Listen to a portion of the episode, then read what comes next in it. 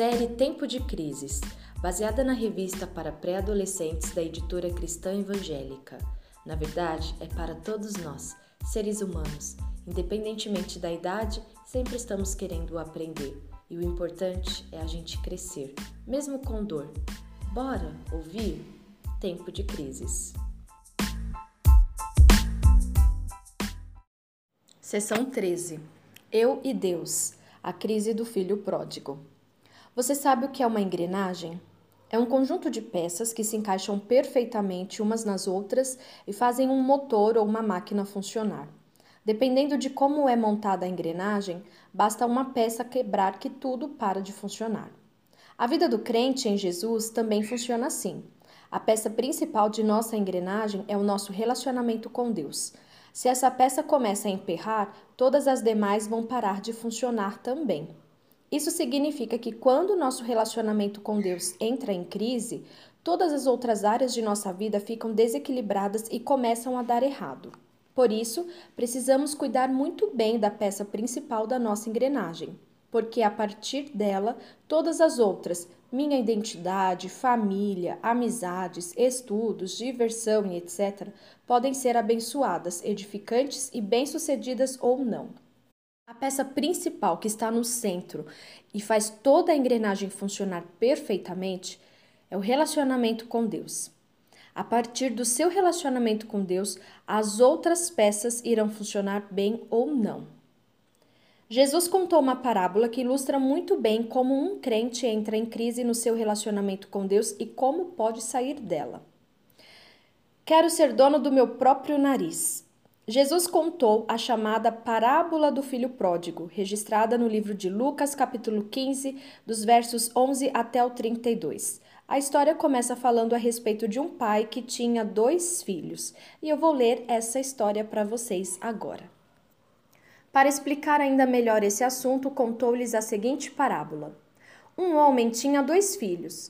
Quando o mais jovem disse ao pai: Pai, eu quero agora minha parte da herança o pai concordou em dividir a fortuna entre os filhos. Poucos dias depois, este filho mais jovem juntou toda a parte dele, viajou para uma terra distante e ali gastou todo o dinheiro de maneira irresponsável.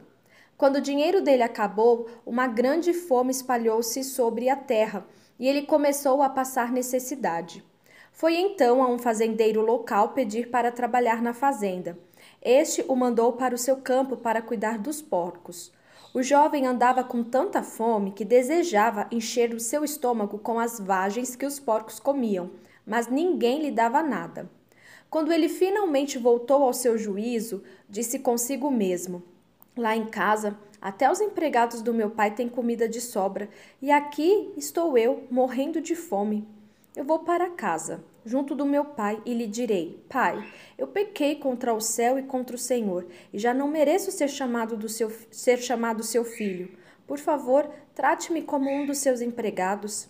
Então ele levantou-se e voltou para casa, para junto de seu pai. E quando ainda estava longe, seu pai o viu, e seu coração se encheu de compaixão, e ele correu em direção ao seu filho, o abraçou e beijou.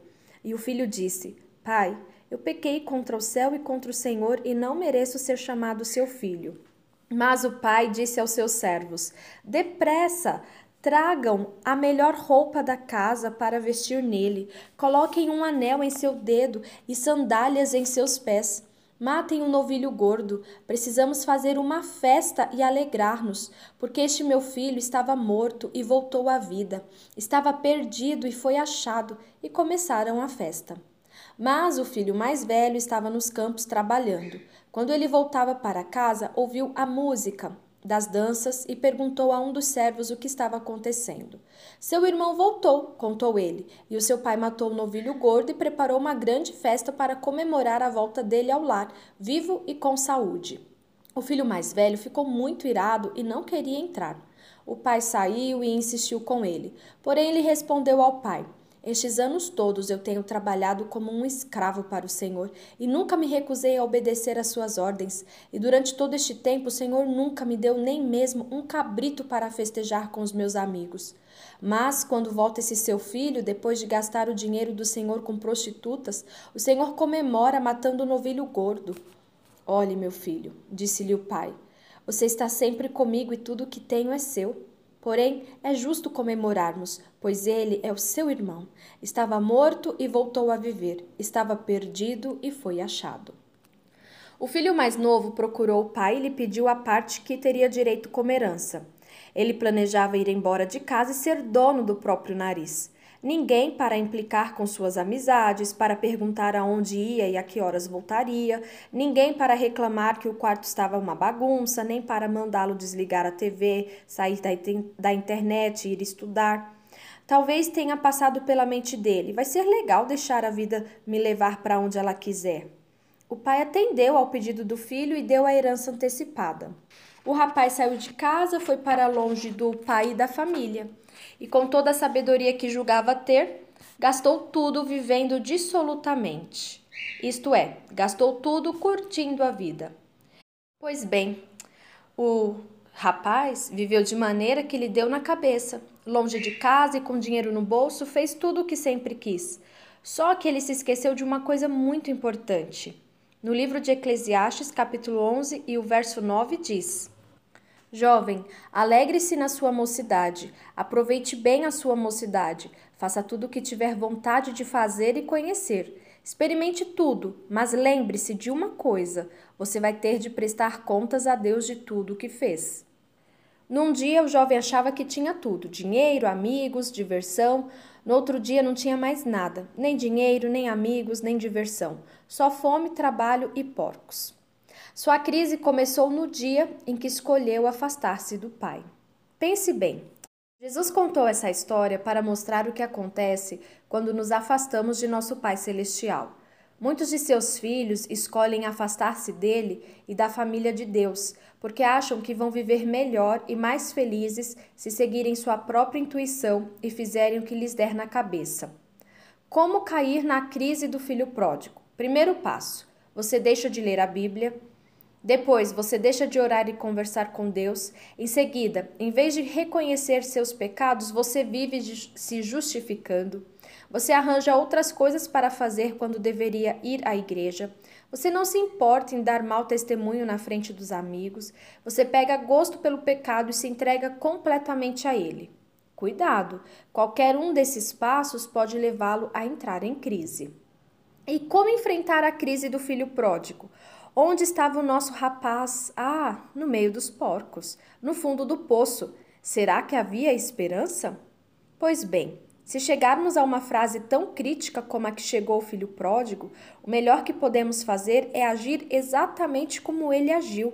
Veja os passos que ele deu. O primeiro passo foi reconhecer que fez uma imensa bobagem. Então, o primeiro passo para enfrentar a crise na vida cristã é reconhecer seus erros, assumir que fez escolhas erradas e se arrepender. Segundo passo, depois de reconhecer que errou, o jovem tomou uma decisão. O que foi que ele decidiu? Ele decidiu voltar para a casa de seu pai e pedir-lhe perdão pelo que havia feito. Então, o segundo passo para enfrentar a crise na vida cristã é voltar a Deus, confessar os pecados e pedir perdão. O terceiro passo o filho pródigo ainda estava longe quando foi visto por seu pai, que aguardava ansioso todos os dias pelo retorno do filho. O pai o recebeu com um forte abraço e um beijo. Logo que o filho mostrou-se arrependido do que fez e pediu-lhe perdão, o pai deu ordem aos servos para que dessem ao filho roupas, um anel, sandálias e preparassem uma maravilhosa refeição. Sabe o que tudo isso quer dizer? Se você está longe de Deus, ele está ansioso para que você volte. Deus o ama, apesar de tudo que você fez de errado. Se você se arrepender, Deus está pronto a perdoar todos os seus pecados. E Deus quer restaurar o relacionamento com você. Quer que você volte a conversar com Ele por meio da oração e da leitura da Bíblia. Quer que você volte a viver junto dos seus irmãos na igreja. Quer que todos vejam que você é filho dele através do seu bom testemunho. Então, o terceiro passo para sair da crise na vida cristã é aceitar o perdão de Deus e restaurar seu relacionamento com Ele, lendo a Bíblia, orando, frequentando uma igreja e testemunhando. Então, como sair da crise do filho pródigo? Hora de decisão. Primeiro, reconheça o erro, assuma a escolha errada, arrependa-se. Segundo, volte para Deus, confesse o pecado, peça perdão. E terceiro, aceite o perdão de Deus, restaure o relacionamento com o Senhor, leia a Bíblia, ore, vá à igreja, testemunhe de Cristo. Não foi à toa que Jesus contou a história desse moço. Muitos cristãos, durante a adolescência e juventude, agem da mesma maneira e caem na crise do filho pródigo. Escolhem curtir a vida e se afastam da igreja, da família e de Deus. Você ainda é novo. Se não é tão novo, nunca é tarde para recomeçar. Você pode evitar que isso aconteça com a sua vida. Você não precisa passar por essa crise. Então tome cuidado ao perceber que anda desanimado das coisas de Deus, como oração, leitura da Bíblia, testemunho, comunhão com os irmãos, e decida hoje mesmo nunca se afastar do Senhor.